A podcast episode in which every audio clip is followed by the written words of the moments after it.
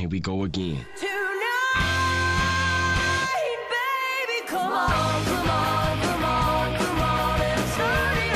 ¿Cómo va tu lunes? Espero que bien. Nosotros somos los hermanos Loma. Estás en Day to Day y esto es lo que tienes que saber del día 9 de agosto.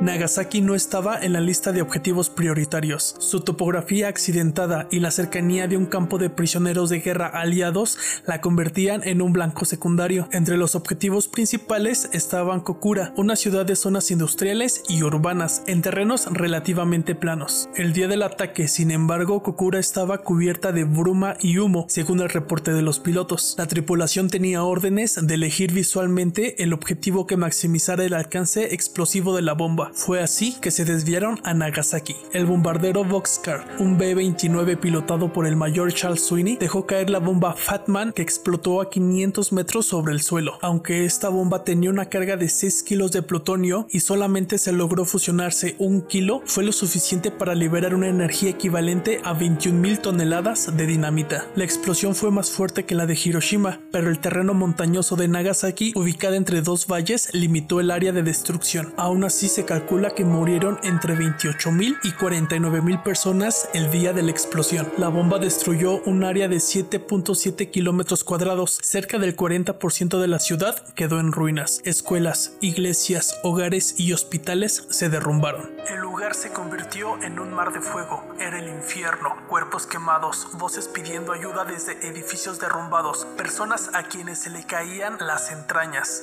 Esta fue la declaración de Sumiteru Taniguchi, sobreviviente de Nagasaki. Estudios afirman que la cifra total de víctimas a finales de ese año pudo ser más de 200.000, tanto por el bombardeo como por los efectos posteriores. Tras las bombas de Hiroshima y Nagasaki, Japón presentó su rendición.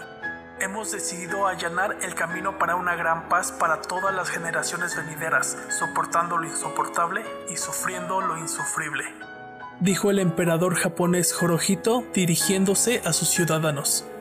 La rendición oficial se firmó el 2 de septiembre, así poniendo fin a la Segunda Guerra Mundial.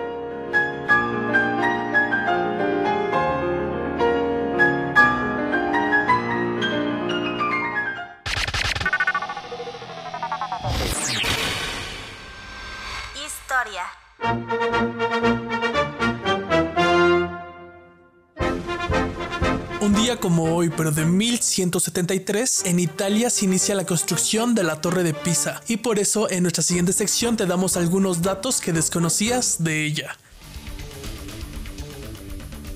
Saca el chismecito. Esta sección es traída para ti por Welcome to Casa Loma since 2021. La famosísima inclinación de la torre se debe al suelo arenoso e inestable sobre el que se levantó los cimientos y el fenómeno comenzó a notarse al poco tiempo de iniciada la construcción. Por ese motivo las obras que habían empezado en 1173 se interrumpieron por varios años y culminaron hasta 1372. En 1990 y en el 2001 se realizó una intervención para corregir el declive. La torre de Pisa nació como el campanario de la catedral y todo el complejo fue declarado Patrimonio de la Humanidad por la UNESCO. Para llegar a la cúspide de este monumento de mármol hay que subir casi 300 escalones. La torre tiene 58 metros de altura distribuidos en 8 plantas y un peso de más de 14 mil toneladas. Durante toda esta nota estuvieron escuchando el himno nacional de Italia.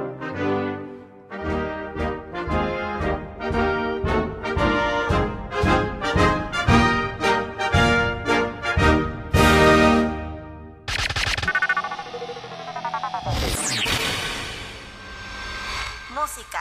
I'll get you to a couple of songs. You wait. You're on.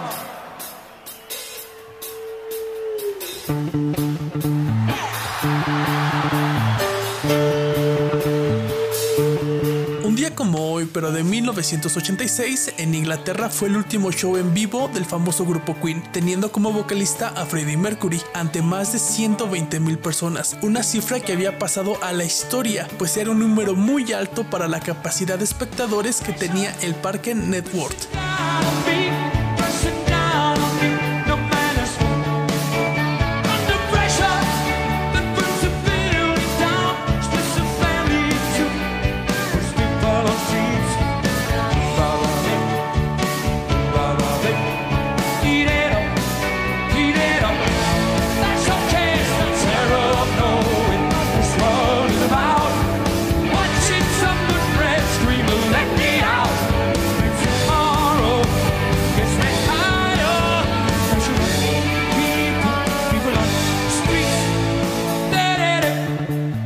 Con la canción Under Precious grabada en ese mismo show nos despedimos. Muchísimas gracias por escucharnos. Para más contenido los esperamos en TikTok arroba casalomamx. Que tengas un precioso día. Datos raros, fechas importantes e historias impresionantes. Nosotros fuimos Iván y Michelle Loma, recordándoles que esto es posible gracias a... Welcome to Casa Loma since 2021.